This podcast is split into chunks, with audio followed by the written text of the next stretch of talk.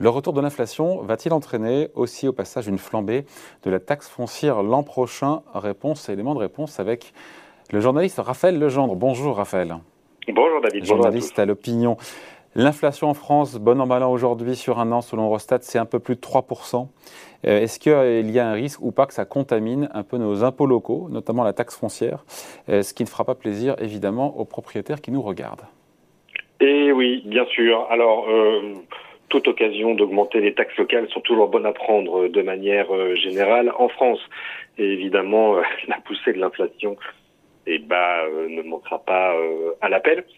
En tout cas, ce qu'a indiqué euh, Olivier Dussopt lors du dernier congrès des maires de France, c'était il y a quelques semaines à Paris, euh, où le ministre de l'Action et des Comptes Publics euh, eh bien, a indiqué aux édiles que euh, la revalorisation des bases locatives qui sert de base de calcul aux, impôts locaux et notamment la taxe foncière, bien, pourrait augmenter du fait de l'inflation d'au moins 3%. Alors pour vous donner un petit un petit ordre euh, de grandeur ou un comparatif par rapport à ce qui s'est fait ces dernières années, je suis allé chercher euh, euh cette évolution. Euh, c'est voté chaque année dans le projet de loi de, finances. Ce sera le cas très bientôt à l'Assemblée. et depuis allez 7-8 ans, en tout cas depuis François Hollande, on était grosso modo sur une évolution de 1% par an.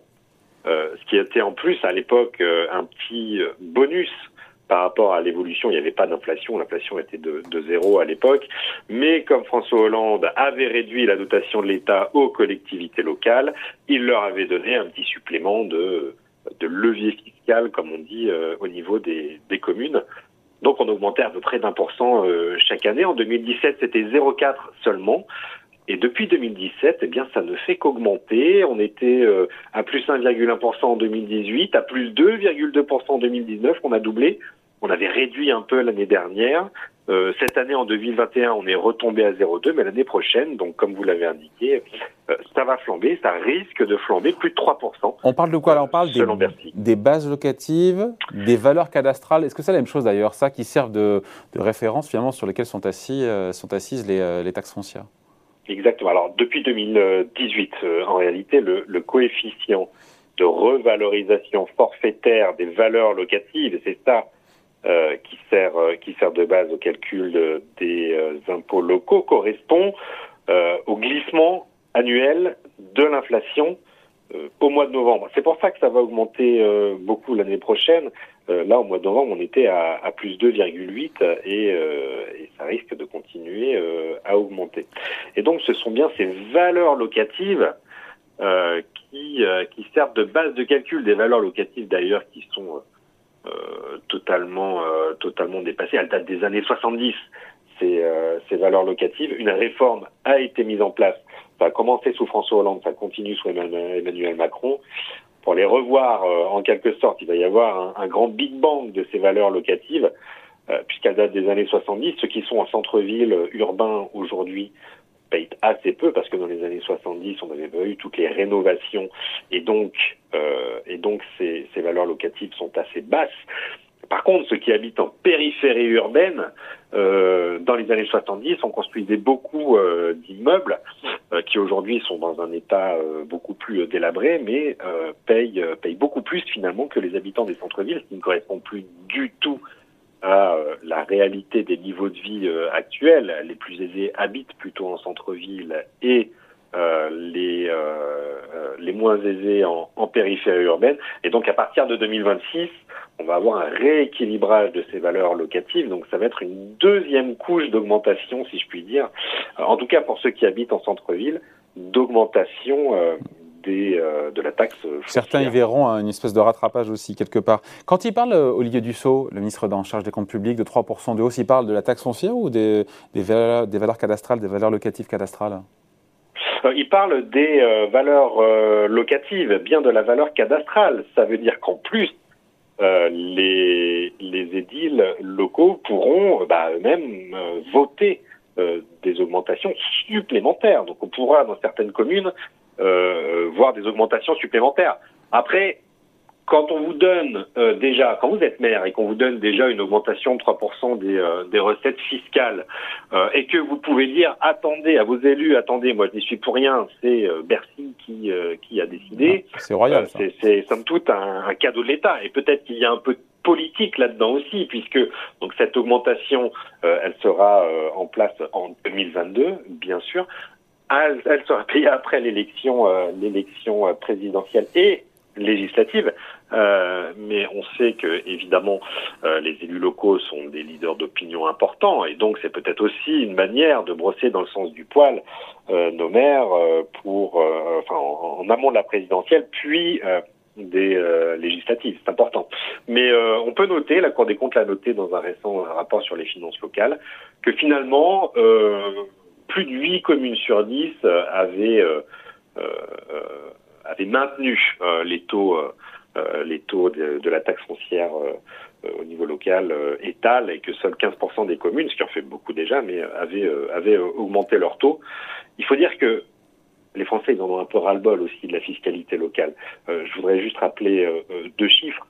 Les recettes des impôts locaux euh, ça vient d'une étude de la Banque Postale qui, qui, date un peu, mais entre 1986 et 2018, ces recettes sont passées de 32 à 150 milliards d'euros. On a multiplié par 5 les recettes fiscales des impôts locaux, des impôts locaux entre 86 et, euh, et 2018. Et la part de la fiscalité locale dans la fiscalité euh, totale en France oui, c'est ça qu'il faut regarder, je pense, surtout. de 10 à 15% Donc ça a augmenté de 50 euh, voilà. Quant à la taxe foncière, elle, elle a augmenté de quasiment 30% entre 2010 et 2020. Donc on, on ah donc on reste, on reste, pardon, ça fait 10% par an, on reste sur ces mêmes niveaux l'année prochaine. On sera autour de 3% l'an prochain?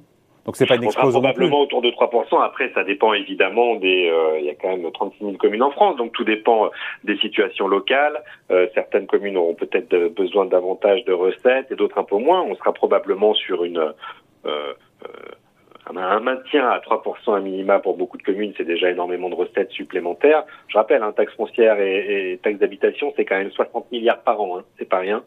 Euh, dont 35 milliards pour la taxe foncière.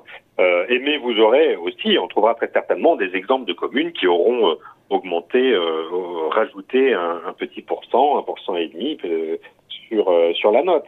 mais ceux-là devront se confronter au, sûrement à la colère de euh, des habitants. Après, vous savez, il y a, il y a la taxe locale, mais il y a aussi euh, les taxes des euh, communautés de communes, qui est une couche supplémentaire administrative qu'on a créée, qui devait permettre de réduire les coûts de fonctionnement des communes et qui, bien souvent, est venue s'ajouter en réalité.